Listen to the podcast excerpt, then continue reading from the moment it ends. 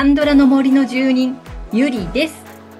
パンドラの森は、韓国ドラマについて知りたい、聞きたい、語りたいという皆さんのためのポッドキャストです。最近のアンケートをいただいた時にですね、リスナーのパプリカさんから、ゆりさん、今何をご覧になってますか？というメッセージいただきました。ありがとうございます。最近はですね、えポッドキャストで皆さんに勧められたものを見てますよ。セレブリティ。見てますよじゃないですね。えー、昨日完走しました。結構爆速で、ね、1週間以内に私にしては珍しいんですけど、すごい面白かったですね。もうドキドキハラハラ。はい、セレブリティ良かったです。そしてね、えっ、ー、と、パクウンビンちゃんの無人島のディーバもリアタイ中です。いやこれもいいですね。せっかくなんで並行してブラームスは好きですか？も開封予定です。無人島のディーバね、あの、次の配信を待ってる間にブラームス見ていきたいと思っています。はい、さて本日の特集ですけれども、11月にお誕生日を迎えるパクヒョンシクさんの特集です。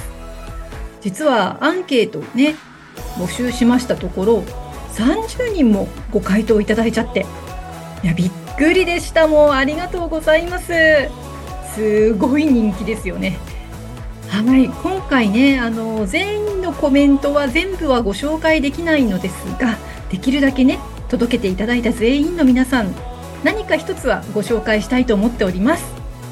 はいではじっくりとパクヒョンシクさんの魅力を語っていきましょう。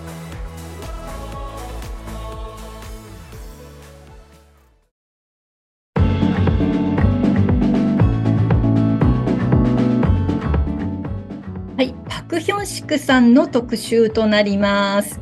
パク・ヒョンシクさん、1991年11月16日生まれ。今年お誕生日を迎えると32歳。今最も脂が乗っている俳優さんの一人ですね。でデビューは2010年ということで、ね、ゼアというボーイズグループでデビューされました。イムシワンさんとね、同じグループなんですよね。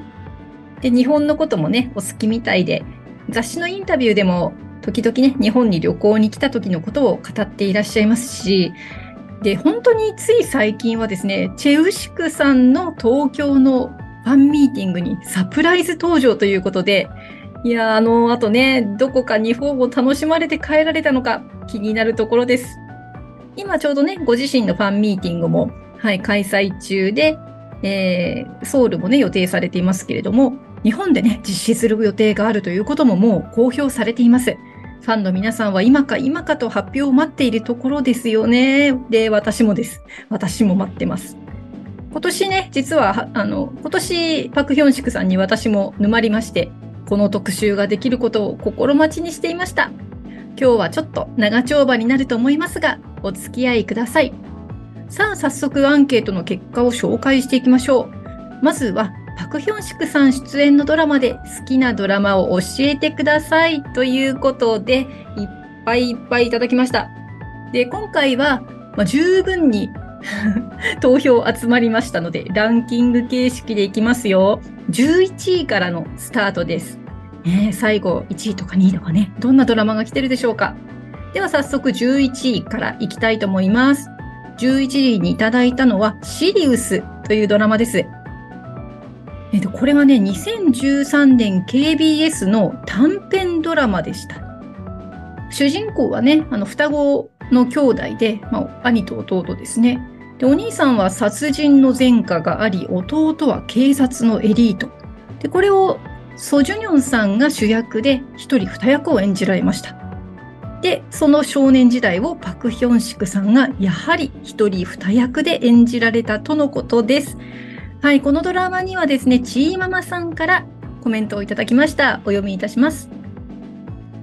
性格の違う双子の役を見事に演じ分けている。暗い性格の役もパーフェクト。はい、ありがとうございます。いや、チーママさんとあともう一人かな、シリウスっていうのをいただいたんですけど、いや知らなかったです。こういうドラマがあったんですね。はい。双子をね、演じるというのは、まあ、どのドラマでも難しいと思うんですが、まあ、10年前ですからね、20歳過ぎた頃。ね、演じられたんですよね。そしてこのダークサイド的なところまで演技をしたというのは、まあ、今まではあまりね、ないですよね。なので、どんな感じなのかものすごい興味があります。また KBS ワールドとかでね、やってほしいな。もうぜひ見てみたいなと思います。はい、チーマモさんありがとうございました。11位、シリウスでした。さあ次はですね、10位。はい、10位はですね、相続者たちです。2013年の SBS の超人気ドラマですね。はい、それではまず、秘密の庭さんからコメントをお読みいたします。相続者たちはハマって何度も見たドラマです。イミンホさんのファンではありませんが、イミンホさんのドラマは外れなく何度も見てしまうドラマばかり。ちなみに一番好きなドラマは真意です。相続者たちは20代後半の俳優さんたちが高校生をと心配しながら見始めましたが、あら不思議。制服のおかげでしょうか全く違和感なく、このドラマもまたハマってしまいました。たかが高校生の恋愛を、脚本家さんすみません。多分恋愛だけがテーマではないと思います。私の浅い個人的見解です。たかが高校生の恋愛をこんなにも大げさに真剣に演じられ、見る側を引き込んでいく俳優さんたちの演技に脱帽です。OST も良かったですね。はい、続けて、さつまいも大好きさんからのコメントです。韓国ドラマを見始めた頃に見た作品で、パクヒョンシクは脇役ですが、陽気なキャラの役だったのを覚えています。若かりし頃のパクヒョンシクが見れるのでおすすめです。パクシネちゃんやイミンホ、K-POP アイドルもいましたし、豪華です。今思うと、相続者たちの出演者はすごいメンバーですよね。10年前というのも驚きです。はい、ありがとうございます。そう、イ・ミンホさんでね、大人気だったドラマですよ。でね、あの、秘密の庭さん、脚本家さんすみませんっておっしゃってましたが、このね、相続者たちの脚本家は、トッケビ、グローリーなどで有名なキム・ウンスクさんでしたね。まだ私も見てないんですよ。これちょっとね、見たいですね。さつまいも大好きさんも俳優さんがね、豪華とおっしゃってましたし、この人物相関図見るだけでもすごいんですよ。イ・ミンホ、キム・ウビン、パク・シネ、キム・ジウォン、チェ・ジニョク、カン・ハヌル。これもう全員主役級じゃないですか。ねシリウスもそうでしたけど、こういうところに、ま出られるというパク・キョンシクさんですね。この頃から、まあ、これも2013年でしたのでね、この頃から実力を買われていたんだなと思います。で今回この相続者たち、放送から10周年ということで、BS 富士がですね、えー、2023年11月13日から再放送をスタートします。でね、また BS 富士の人気シリーズ、ミュージックリスト OST って何？でも取り上げられてまして、で、今日今収録しているのが11月5日なんですが、えっ、ー、と、今日の8時から、夜8時からと、あと来週12日にもまた放送するようですね。はい、ぜひ皆さん、ミュージックリストと、さらに再放送もご覧になって、私も見てみたいと思います。若かりし頃のヒョンシクを、はい、楽しみましょう。はい、お二人ともありがとうございました。はい、続いてはですね、今度は9位のドラマです。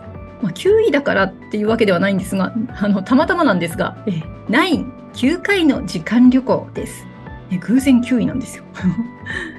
でこのドラマは2013年 TVN のドラマですね。いや、これも2013年ですよ。もう3作目ですよ。もうびっくりですね。初期の TVN のヒット作ということです。でね、タイムスリップ系のお話だったということで、イ・ジヌクさん演じる主人公の若い時を演じたのがヒョンシクさん。はい、ということで、これをご覧になった、えー、まず、ムツゴロウさんのコメントをご紹介します。ヒョンシクさんを初めて見たのがこのナインでした。もう10年も前の作品ですが、本当に面白かった。主役ではないので出番は少なかったんですが、いじぬくの若い頃の役ですごい爽やかだわーと思った記憶があります。これが俳優デビューだったのでしょうか。ナインはもう一度見たくなるドラマです。はい、もう一人、チーママさんからです。イジヌクさんの少年期を演じているが、ジヌクさんの癖まで真似て演技しているところがすごい。はい、ありがとうございました。ね、2013年だけでも興味深いドラマばかりですね。あの3つともね、あの皆さんよくご覧になられるドラマだったと思うんですよ。私まだこの3作見てないので、いや、ちょっとね、ファン初心者ということで、まだまだヒョンシクファン初心者なので ご容赦いただきたいんですが、皆さんからこうやってね、コメントいただけると、うん、早く見ないとっていう気になりますね。はい、それではですね、今度は7位の作品をご紹介します。えっ、ー、と、今9位でしたので、7位、7位ということはですね、7位に2作品あるんですね。はい、じゃあ1作目の7位をご紹介しましょう。上流社会です。これは2015年 SBS のドラマで、はい、ヒョンシクさん、わがままな御曹司役を演じられましたよね。これは見ましたよ、私も。はい、それでは皆さんのコメントをお読みしていきます。えっ、ー、と、まず、マミさんから。沼落ちしたドラマは上流社会です。終盤で母親に愛する人と結婚したいと涙ながらに打ち明けるシーン。泣き叫ぶわけではなく、声を押し殺し、息をするのも苦しいように見え、こちらも息を飲んで演技に引き込まれました。なんという演技力なんだろう、と、ドラマを見てあんなに衝撃を受け、感動したのは初めてでした。はい、次はチャコさんです。役になりきるための減量で別人のようなビジュアルにツンデレ御曹司を完璧に演じきったストイックさ。チャラいキャラから愛を知って一途に苦しむ姿の迫真の演技に落ちました。はい、それでは次の方、えー、これは何とお読みするんでしょうかね。タプジルさんでよろしいんでしょうか？間違ってたらごめんなさいね。タプジルさんから。まず、上流社会で沼落ちしました。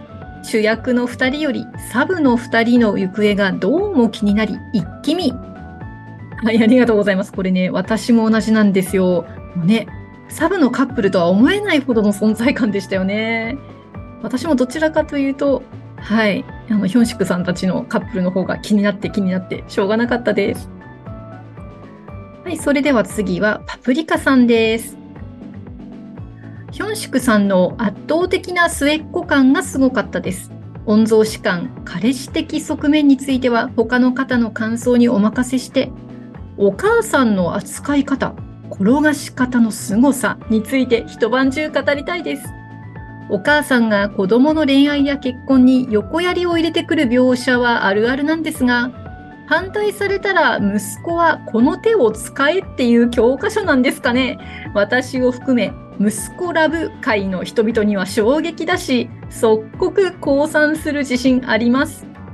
ボーイフレンドにおけるパクボゴムさんのお母さん転がし同様、我が息子がこの技を使えるやつに成長したらどうしよう。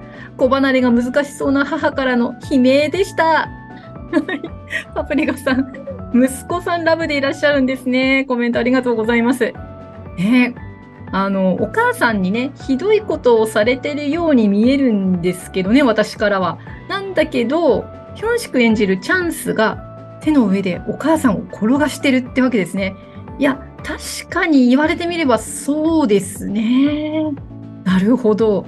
パプリカさんもこうちょっとね、戦々恐々としていらっしゃる、ね、どうしよう、息子さんこれ使ってきたら。はい。あの、男の子のね、お母さんならではの感想でした。ね、皆さんからも本当にあの素晴らしい演技だったとありましたけど、本当にそうですね。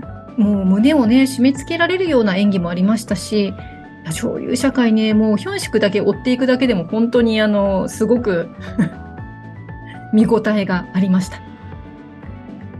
それにしてもね、この上流社会が2015年、先ほど紹介したね、2013年の3つのドラマというのはまだまだ子役とかね、脇役だったわけですよ。えー、この2年後にはもう2番手に、ね入りましたよね。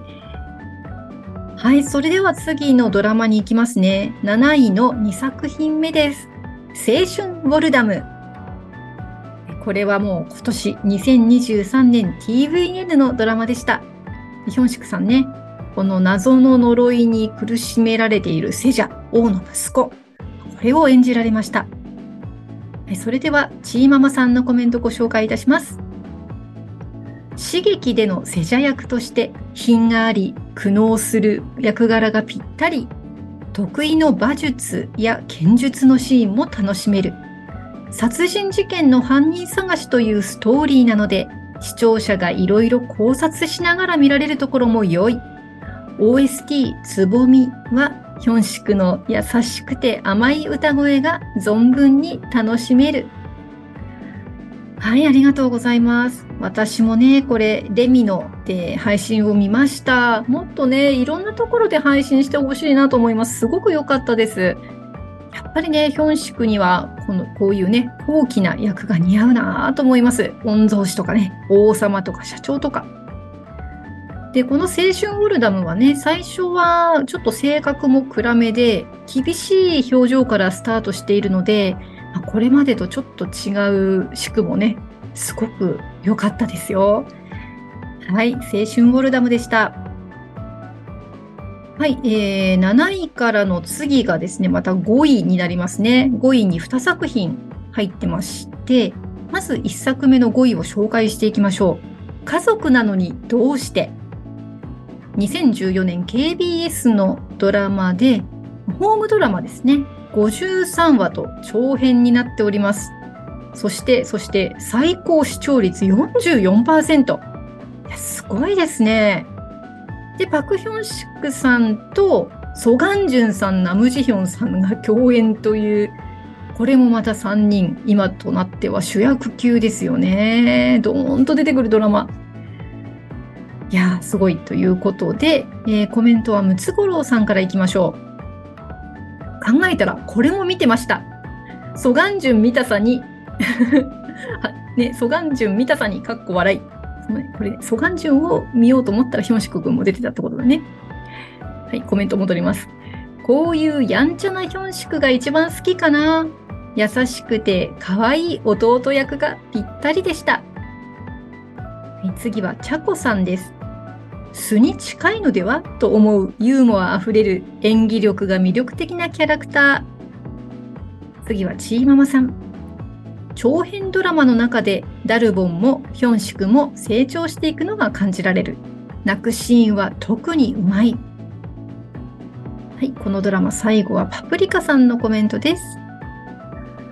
以前長いけど頑張った作品のアンケートにこの作品を書いて自分の体験に重ね合わせて号泣って言ったかと思うのですが、ネタバレなしでこれ以上は難しいです。ヒョンシクさんの末っ子が本当に良かったですし、家族それぞれの事情が身にしみる今日この頃です。はい、ありがとうございました。そうですね、あの、パプリカさん、私のね、前特集した長いけど頑張ったっていうね、作品のアンケートですね。あの時私多分ね、パプリカさんどんなご経験があって確かコメントしたように記憶してます。ね、ネタバレなしでこれ以上は難しいということで、やっぱり私これ見ないといけませんね。はい。で、さっきはね、高貴な役が似合うと言いましたけど、マンネとかね、末っ子役ぴったりですね。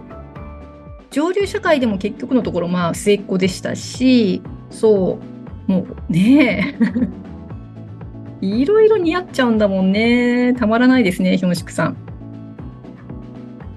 これはね、ソガンジュンさんも私好きなんで、どこかで見ないとな。はい、ありがとうございました。さあ、同じ5位の2作品目をいきましょう。今度はですね、スーツ。はい、2018年 KBS、ね、アメリカの大ヒットドラマのリメイクということで、チャンドンゴンさん。や、ベテランですね。チャンドンゴンさんとの共演でした。でこのチャンドンゴンさんがものすごく有能な弁護士で、まあ、その人と組む、まあ、若手弁護士のように見えるんですが、まあ、彼にも言えない秘密がというストーリーでした。それではコメントをお読みしましょう。えー、まずは、フキファインさんとお読みすればいいですかね。フキファインさんから。一押しはスーツです。アメリカ版リメイクですが、シク君が才能はあるが、不幸な運命に偽りの姿に葛藤しながら、真実を見つけ出し選択する子ヨヌを熱演しています。ワンコのような可愛さでのラブもおすすめです。はい、次はパイレーツさん。アメリカ版スーツに負けないドラマになっている。はい、次はタプジルさんからです。スーツは子犬感丸出しで、チャンドンゴンさんとのケミが大爆発。とにかくキャラ編が素晴らしく飽きさせない。はい、では次はミミさんのコメント。頭のいい役で偉いなって思うことが多く、おばあちゃまとの演技が可愛らしくて、こんなお孫さん欲しいと思いました。はい、それでは最後にチーママさんのコメントです。チャンドンゴンとの相性も抜群に良い。かなり長い専門用語でのセリフをあれだけたくさん覚えたことにも脱帽。はい、皆さんありがとうございました。これ私が初めてヒョンシクに会ったドラマなんですよね。このポッドキャストでね、2月にソンソック特集をやった時に、まあ、カメオのような感じで、カメオじゃなかったのかな？あれ本当の登場だったのか？あの、ソンソックね、このスーツに出てるんですよね。で、その時にこのドラマが、ポッドキャストでも紹介されて、で、それで見たくなって、録画を見たんですよね。で、結果的に孫足目当てだったのが、そのままヒョンシクに落ちました。なんかね、この他の作品のようなキラキラ感はないんだけれども、で、確かにね、最初見始めた時地味だな、この、この人と思って見てたんですよ。でも、確かあの、チョスンさんのね、秘密の森も最初俳優地味だなと思ってどんでん返し食らってるので、いやもう少しちょっと頑張ってみようかなと思って見続けてたらですね、だんだん、ね、チャンドンゴンさんとのケミが皆さんおっしゃる通り素晴らしくなっていて、で、これまでもう皆さんおっしゃるようにね、子犬感たっぷりな可愛い姿にやられました。気がついたら、ポヨヌがね、大好きになってまして。で、このパクヒョンシクって誰と思って調べたら、あ、トボンスンの人なんだと分かりまして、で、私、あの、トボンスンは皆さんからおすすめずっとされてて、で、録画を撮ってあったんですよ。で、まだ見たことなかったんですね。でも、ずっと寝かされてて 危うく、あの、容量がなくなってくると消される候補ナンバーワンに近かったんです で、慌ててこのトボンスンを録画から救出してですね、見ましたと。いう経緯でした。いやーもう本当お恥ずかしい。まあ、それは置いといて。あの、本の内容をね、全部覚えちゃうような頭のいい設定なんですよね。この、コヨヌがね。なので、ヒョンシクさんも専門用語を、もうただセリフで言うだけではなくて、マシンガントークしなきゃいけないんですよね、この役。本当に大変だったと思います。いや、素晴らしいですね。で、またこのドラマ自体がね、こうスタイリッシュな感じで、あの、映像も音楽も何度見ても飽きないかっこよさがあります。はい、ということで5位、スーツでした。さあ、いよいよベスト3に入ってきますが、えっ、ー、と、3位もね、2作品あるんですね。なので、ベスト4と言えばいいんでしょうかね。はい。では、3位の1作目いきます。サウンドトラックナンバーワン。2022年ディズニープラスの、えー、独占配信ですかね。ディズニープラスのオリジナルドラマです。で、これはあの、ハン・ソヒさんとの共演で、えー、ヒョンシクさんはカメラマンを演じました。はい、それではコメントをお読みします。またチーママさんからいきましょう。4話しかなく登場人物も少ないが見応えがある。セリフがないシーンでの表現も楽しめる。はい、次は匿名希望さんから。ずっと好きだった彼女に思いを伝えられずにいる彼が愛おしい。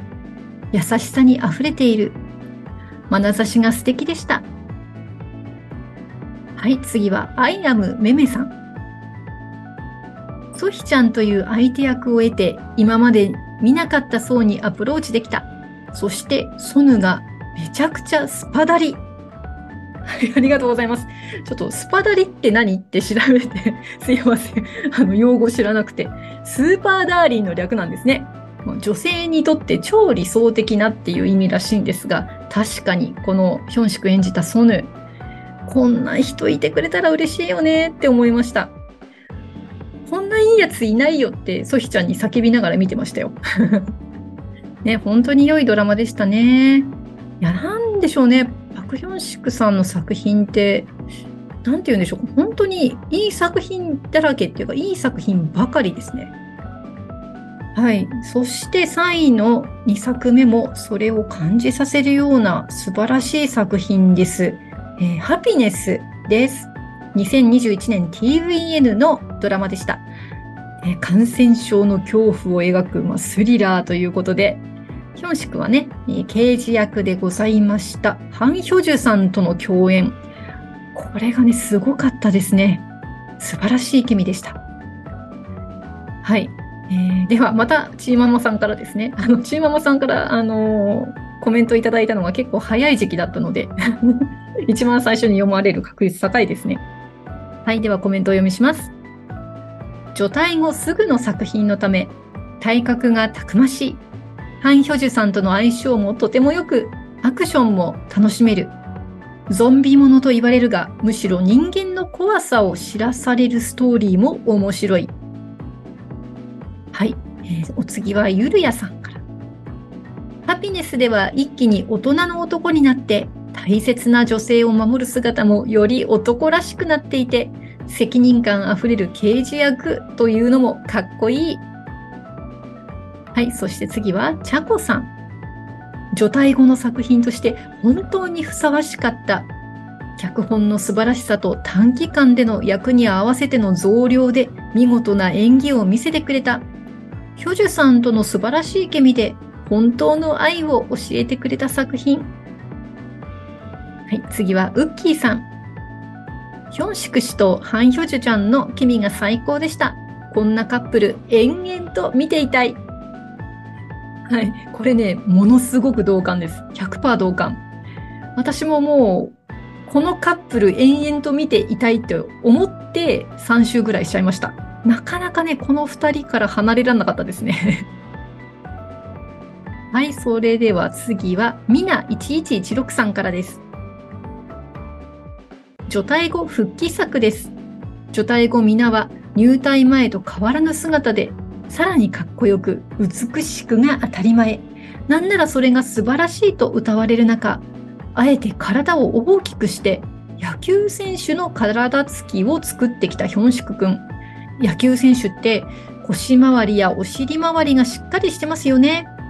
ヒョンシク君は勝手に細身だから筋肉つきにくいと思っているのですがかなりストイックにがっちりした画体を作ってきています。かっこよくて綺麗な王様や御曹司ではなく、彼が選んだ復帰作での役は等身大の男性だったんですよ。苦手な内容の方も多いかもしれませんが、こちらもぜひ視聴してほしいと思います。はい、皆さんありがとうございました。またね、この最後のみな1116さんのコメント、私もこれもまた同感ですね。ぜひ見てほしいです。私もね、ゾンビ苦手なんですよ。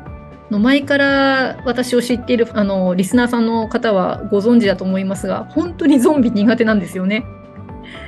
なんだけど、この作品はね、頑張ってみました。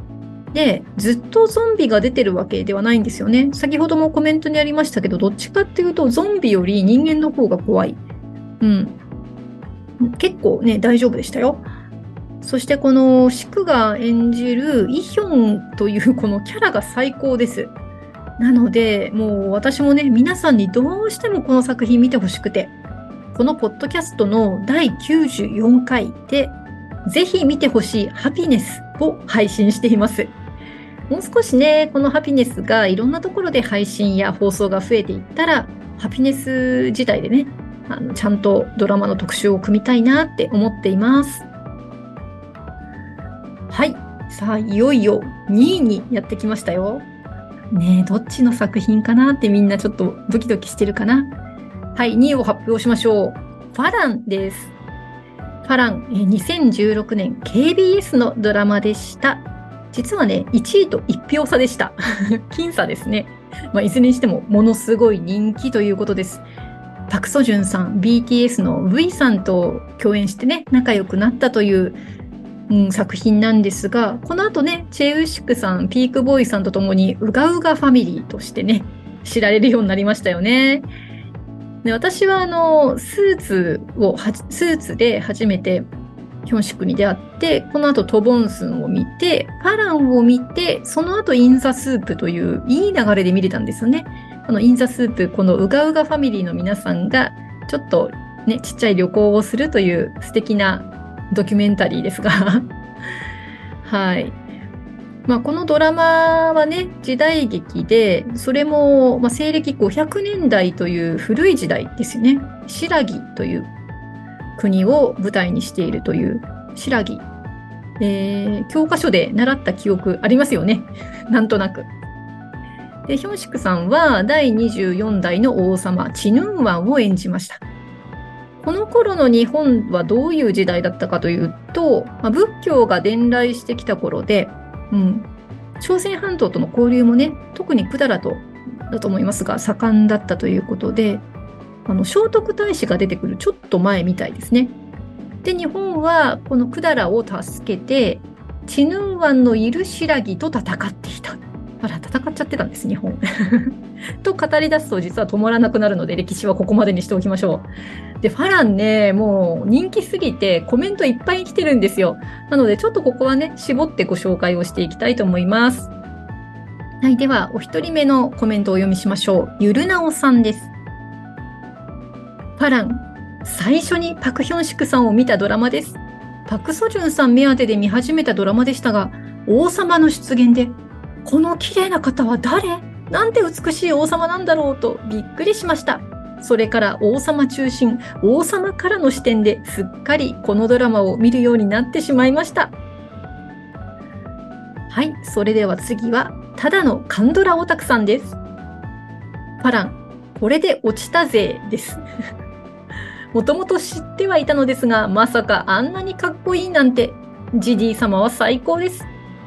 あのパク・ソジュンを超える勢いなくらいジディ派は多いんじゃないでしょうか。ちなみに私もその一人です。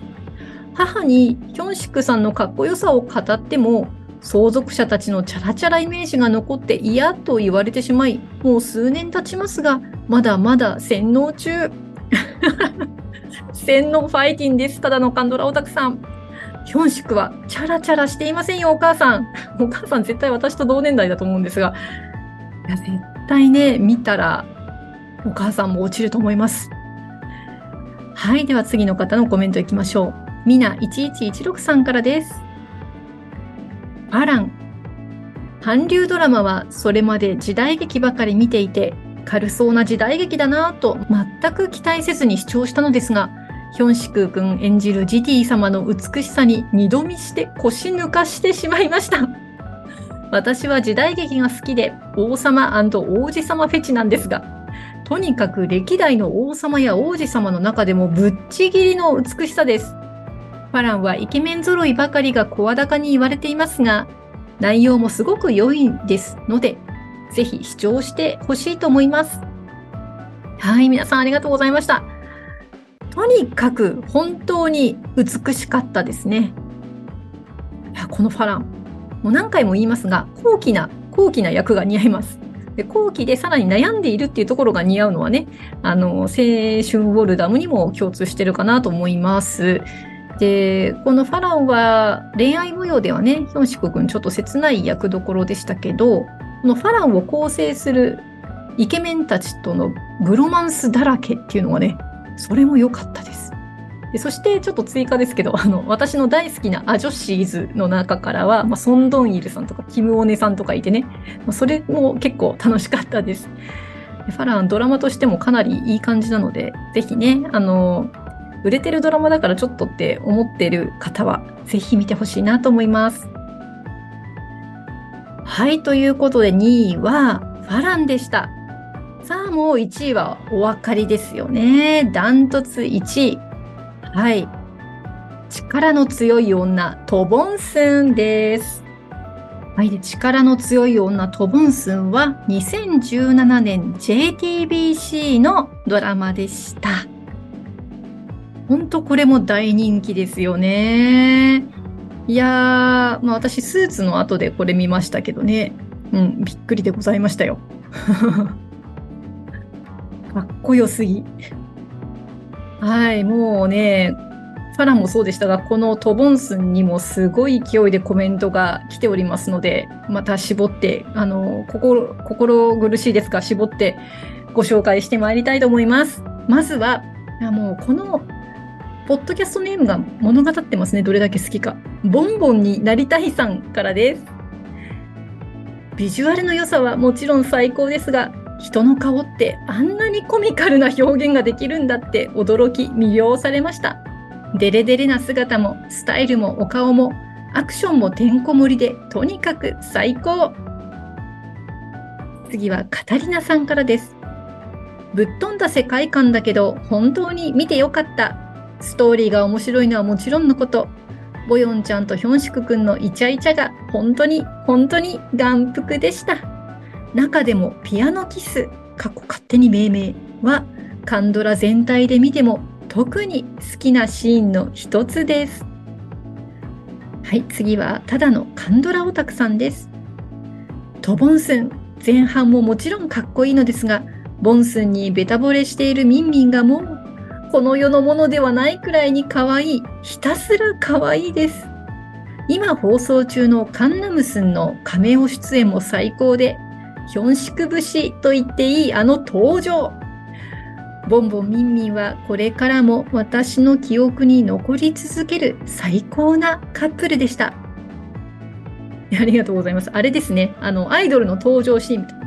こう、両腕をね、パーンと横に 出して、横というか斜め上というか。ねえ、あれが久しぶりに見られて幸せでしたよ、もう。私ね、さっきも言いましたけど、スーツのこう読むの後に、このトボンス見たので、あの登場シーン見て頭吹っ飛びましたよ、もう。ギャップすごすぎて。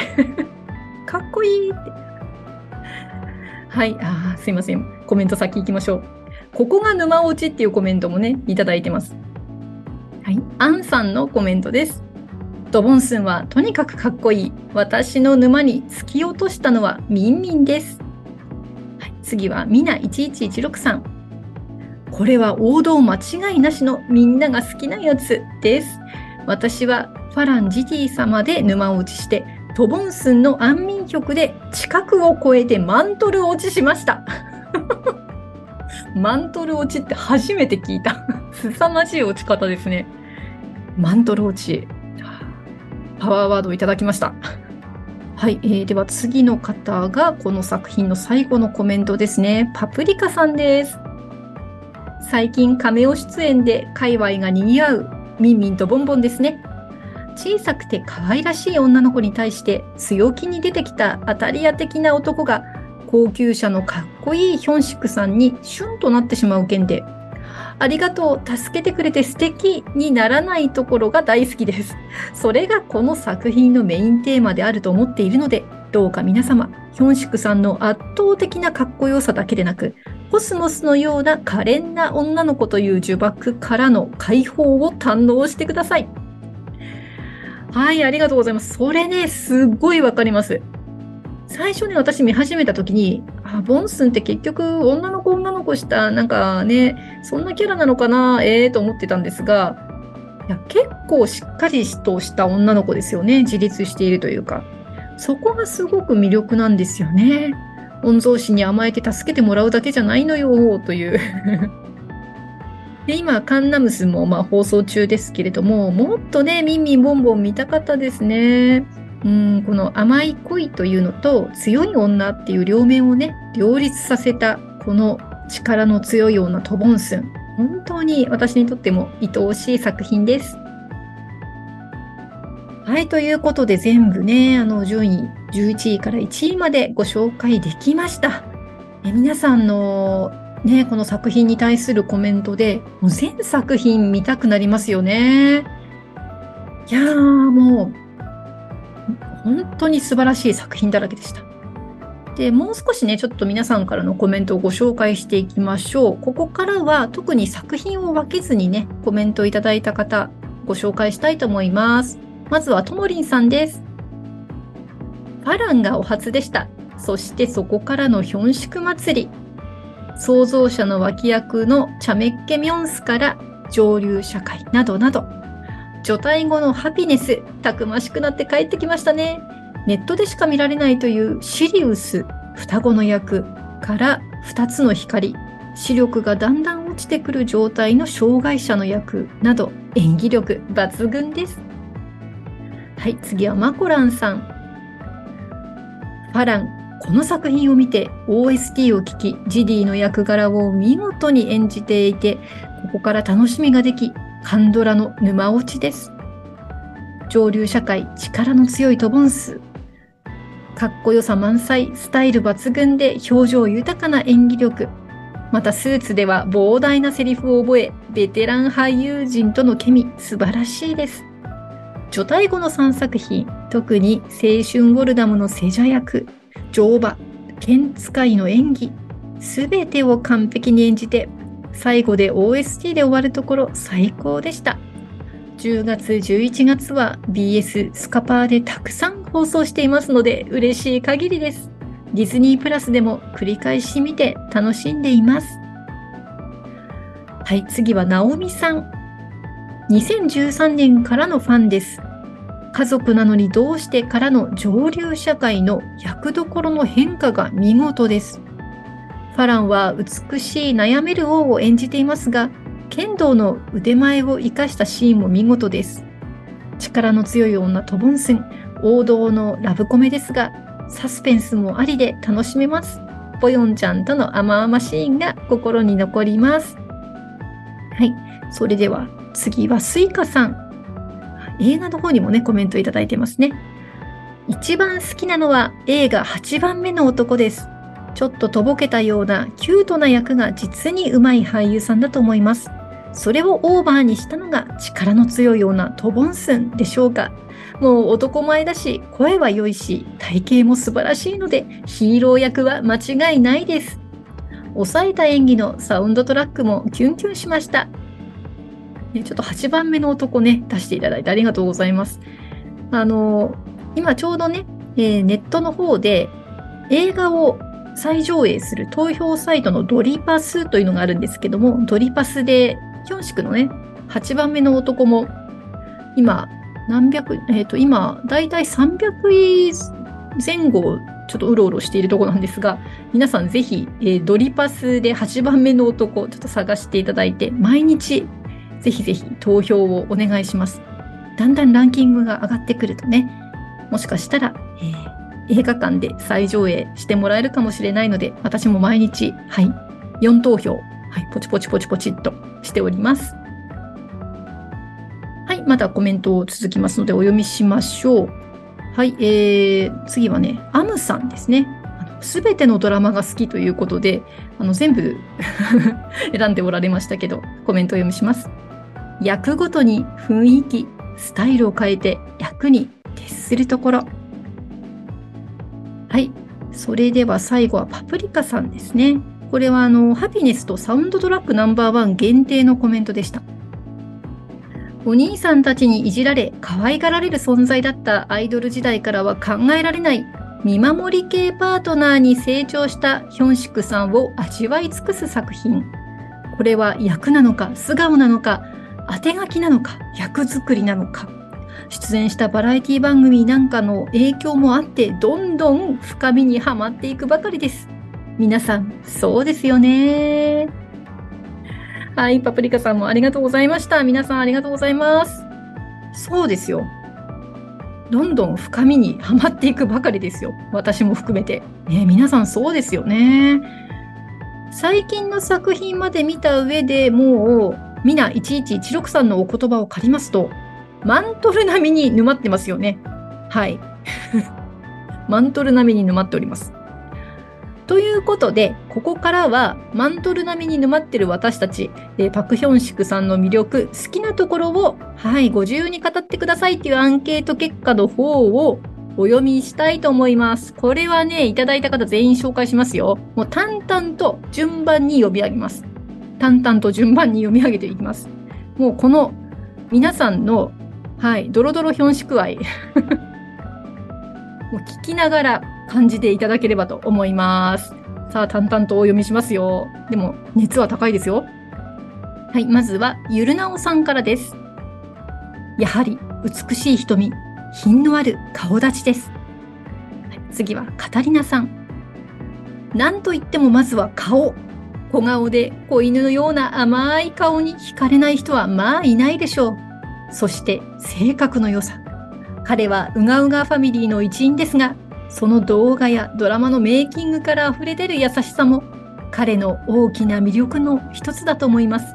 これからもたくさんのドラマに出て、世界中のヒョンシクファンにラブを届けてほしいです。はい、次は、カズヨ PHS1116 さん。全部好き。一言ですね。はい、次は、ひとみさん。何事も一生懸命なところ。次は、ボンボンになりたいさん。ビジュアルがいい上に演技力も歌唱力もあります。片思いの切なさ、強い眼差し、コミカルな表情。特にデレデレ、わなわなした時の表情は最高です。さらに歌声がもっといい。生歌はどうしても聞きたい。次は匿名希望さん。美しさに目がいってしまいますが、しっかりとした演技力、素人目からもすごいなぁと感じます。はい、そしてともりんさん。力のない一般市民の役からお坊ちゃんの役、王様まで、幅広いオーラのコントロールには脱帽です。そしてとにかく可愛い。はい、次はマコランさん。ビジュアルはもちろん、スタイルの良さ、魅力的な声での素晴らしい歌唱力、各作品ごとへの取り組み方が素晴らしいです。はい、次はパイレーツさん。心が綺麗で心配りが素晴らしいから。はい、クッキーさんです。最近急に沼ってしまい、過去作を見始めたばかりです。魅力的なところを考えてみたけど、もう沼ってしまったら全部ですよ。ミュージカルもまたやる機会あったら見てみたいです。素敵だろうなとにかく彼を見ているだけで絶対人には見せられない自分のにやけた顔が想像できるから怖い。はい、次はナオミさんです。いつも新しい姿でお目にかかりますと言ってるように挑戦する姿勢が素晴らしいです。真面目で紳士でギャグセンスもあって言うことない人柄に惹かれます。今後もっともっとあったお役につけるよう応援しています。はい、次はムツゴロウさん。すごい個性的というわけじゃないんですが、どんな役にもハマるんですよね。育ちが良さそうだから品があって、頭良さそう、善良そのもの。まだ癖のある役には向かないかもだけど、これからますます成長する俳優さんだと思います。はい、次はただのカンドラオタクさん。ヒョンシクさんは元アイドルなので、やっぱりさすが歌もお上手で、特に私はファランで歌っておられるここにいるよが大好きです。なんといっても、やっぱり声も最高に良い。あんなにベビーフェイスなのに結構低い声で、まあとにかく最高ですね。私は特に黒髪で前髪を下ろしているヒョンシクさんが好きなのですが、ファランではあんなに長髪が似合っちゃって、もう何でもありなんです。とにかく魅力たっぷりのヒョンシクさんのこれからのさらなるご活躍が楽しみです。ね、ただのカンドラオタクさん、ありがとうございます。そろそろね、カンドラオタクさん、受験ということでコメントを実はいただいておりまして、頑張ってくださいね。応援してます。もうヒョンシクさんだけではなく、ただのカンドラオタクさんのさらなるご活躍を楽しみにしています。受験終わったら戻ってきてね。はい、それでは続きいきます。次はさつまいも大好きさん。まず、お顔。どこから見ても綺麗、美しい、かっこいいです。次、目。あの大きいクリクリお目目。リスのようです。近くで見つめられたい。最後、身長。スラッと高くて、足も長くて、骨格もイケメンです。すごいね、まだまだ続きますよ。はい、次はマミさん。かっこいいとかわいいをもってして、あの誠実なお人柄は愛さずにはいられません。歌声にもいつも癒されています。そして何より演技の幅の広さ、同じキャラは一つとしてなく、ファンになりたての頃は、あれ？これ同じ人だよね？と思うこともありました。ダンスもできるし、またミュージカルにも出演してほしいなって思っています。はい、次はチャコさん。ビジュアルから好きになりましたが、彼を知ることにハートの素敵さにキュンキュン。発する言葉がいつも突き刺さり、言葉のセンスがこれまた素敵。努力家で有言実行。マイペースで豆をくんじゃないところも私的にツボです。はい、次はアイアムめめさん。歌、目、喉仏、口角、手、長い手足、そして謙虚で素直な性格。はい、次はタプジルさん。義理がたく友達を大切にする男前で優しい性格にあの可愛い笑顔。はい、次はアンさん。優しさが溢れ出ちゃっている。顔、長い足、歌声、ステータスすべてが好きです。次はフキファインさん。歌も演技もうまく、ビジュアルは見ての通り完璧です。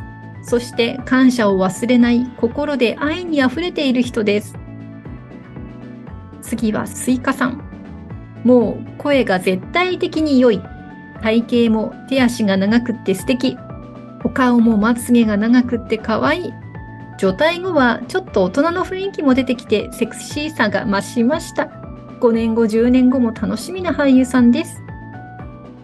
はい、次はアムさん。昔からブレないところ。次はみな1116さん。魅力ですか？もうそこら辺歩いてる知らない人呼び止めて自慢したいくらいあるんですけど。みんな116さん、すごく面白いですね、表現が。すいません、続けます。歌がうまい。バラードやばいです。震えます。目の演技が素晴らしい。眼差し職人。あんなに素敵なのに、私服、よれよれのスウェット着てます。おしゃれ無頓着。面白い。次はメダカちゃんさんです。純粋でどんなことにも一生懸命取り組む姿勢。そして笑い声が大好きです。チーママさん。努力家、周りを気遣い明るい雰囲気を作ろうとする性格。かわいい。話す時の声、笑う声。歌う時の低い声と澄んだ高い声。ダンスやミュージカルでの美しい手の動き。モデルになった際の美しさ。はい、次はパプリカさん。各作品について書いた以外ではやっぱり歌かな。ファラン・トボンスンの OST はデタラメな発音で一緒に歌いぐらい聞き倒しました。これからもいっぱい歌ってほしいです。次は秘密の庭さん。相続者とナインしか見ていませんが、少年のイメージが強いので、大人なパクヒョンシクさんを見てみたいです。このアンケートでどんな魅力があるのか語られるのが楽しみです。はい、次はミミさんです。かっこいいけど、可愛い、あどけないところが大好きで、歌も上手で、うっとり、ビジュアルも素敵で、かっこいいし、性格良くて、優しいところ大好きです。はい、えゆるやさん。とにかくスタイルがいい。そして誠実さが常に伝わってくる言動、演技。はい、最後はヒラリンさん。どんな役をされても、こちらが引き込まれる。はい、ありがとうございました。えー全員の皆さんのヒョンシクさんのね、素晴らしいところをご紹介させていただきました。いやー、なかなか盛りだくさんでしたね。俳優さん特集随分やってますが、今回ほどたくさんいただいたのは初めてだと思います。いや、ものすごく嬉しかったですね。まあ、全部読み上げるのちょっと苦労するかなとは思ったものの、私もね、ヒョンシクさん大好きなので、こうやって皆さんの本当にこの人ここが素敵なんですっていうね、ヒョンシクのいいところ、私がこう読み上げていくと、私が皆さんとどこかでね、一緒にお茶でも飲みながら語り合ってるような、そんなちょっと錯覚をしてました。えー、嬉しいですね。こうやってヒョンシクさんのいいところ、みんなでシェアできるって嬉しいです。改めてね、皆さんからもどれだけ愛されているのか、ヒョンシクっていうのがね、感じられてよかったなと思います。はい、私も今年めでたくパクヒョンシクさんに沼落ちしましたので、これからも皆さんと一緒に応援できたらいいなと思っています。コメントいただいた皆様、ありがとうございました。はい。それでは、Spotify の Music Talk でお聴きの方には1曲 OST をお届けいたします。本日人気ナンバーワンだったドラマ、力の強い女トボンスンからパクヒョンシクさんが歌う Because of You です。お聴きください。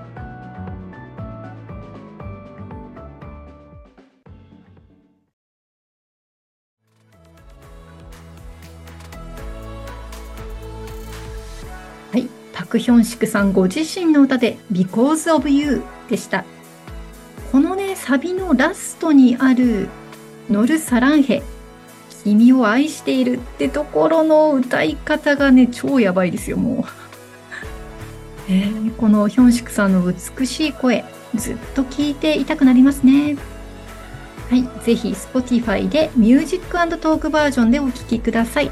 プレミアム契約の方は最後までフリーの方は30秒までお聞きいただけます。はい、今回はやっと念願のパクヒョンシクさんを特集できて本当に嬉しかったです。これからもね、彼のドラマ特集していきたいなと思いますので、ぜひ皆さん、え、リクエストもね、いただきたいと思います。日本でね、パクヒョンシクさんのファンミが、ファンミーティングが開催される暁には、なんとか私もチケットを取って参加したいです。その時はねまたこのポッドキャストでもちょっとねお話をできたらなと思います。この番組のアンケートや配信についてはメールマガジンでお知らせをしております。メルマガ配信のマグマグでカンドラの森と検索してみてください。旧 TwitterX インスタグラム、Facebook でもご案内しておりますのでぜひフォローをよろしくお願いいたします。それでは今日もお聴きいただきありがとうございました。また次回カンドラの森の奥深くでお会いいたしましょう。